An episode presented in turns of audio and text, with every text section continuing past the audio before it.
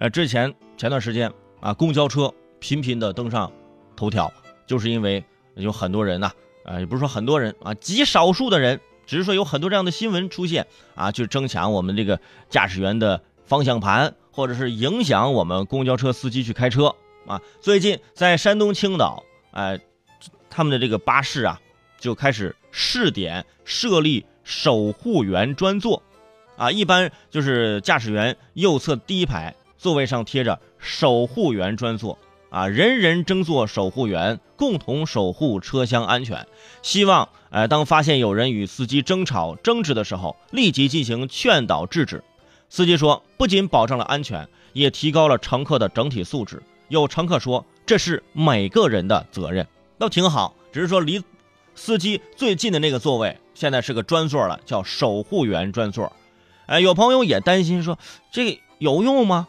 是不是？你说万一这个车车厢里面就是守护员，大家上来之后，对吧？都是年龄比较大的大妈大爷，都都坐那儿。你说他想守护，他没办法，是不是？啊，其实这个守护员专座呀，其实就是一个壮士专座，大家就觉得谁最有这个体能，是吧？谁觉得最有这这方面的经验啊，就坐这个坐这个地方。既然这个座位是吧？就是被我们就是可以简单的理解成为壮士座，那么我建议是吧，再设立一个勇士座啊，大家就可以这一个人都不好弄嘛，是吧？两个人合伙是吧？两个人搭配那干活还不累呢，是不是？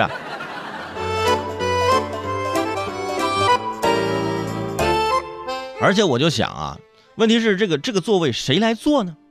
如果说有一个年龄稍大点的坐这儿，到到时候万一真出现这种问题，他也守护不了啊，年纪大了。所以我觉得这样，就是上车之后呢，大家先进行票选，就是车厢里你觉得哪个人是最壮的，哪个人最厉害，哎，就把他投票，哎，我觉得这可以啊，啊，举手来同意他是壮士的来举手来，来同意他的来举手来，哎，你看这整个在车厢里面大家其乐融融啊，票选出来一个壮士坐在那个座位上面，结果下一站又上来一个人，哎，这个人好像比那个人还壮一点啊，哎，我们再继续票选吧，啊，难分伯仲，你什么工作？啊，我是体育老师，哇，体育老师这这可以，你呢？啊，我是一名散打教练啊，那那那那你坐你坐，一会儿下来说你你呢？啊，我是一个柔道冠军，来来来来来，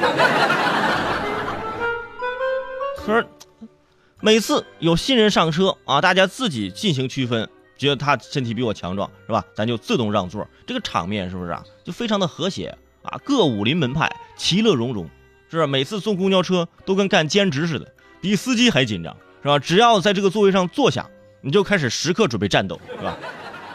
对不对？我现在就怕什么呢？就怕人人都都想当这个守护员，啊，就争着抢着当这个守护员。你说乘客再打起来，你说怎么办？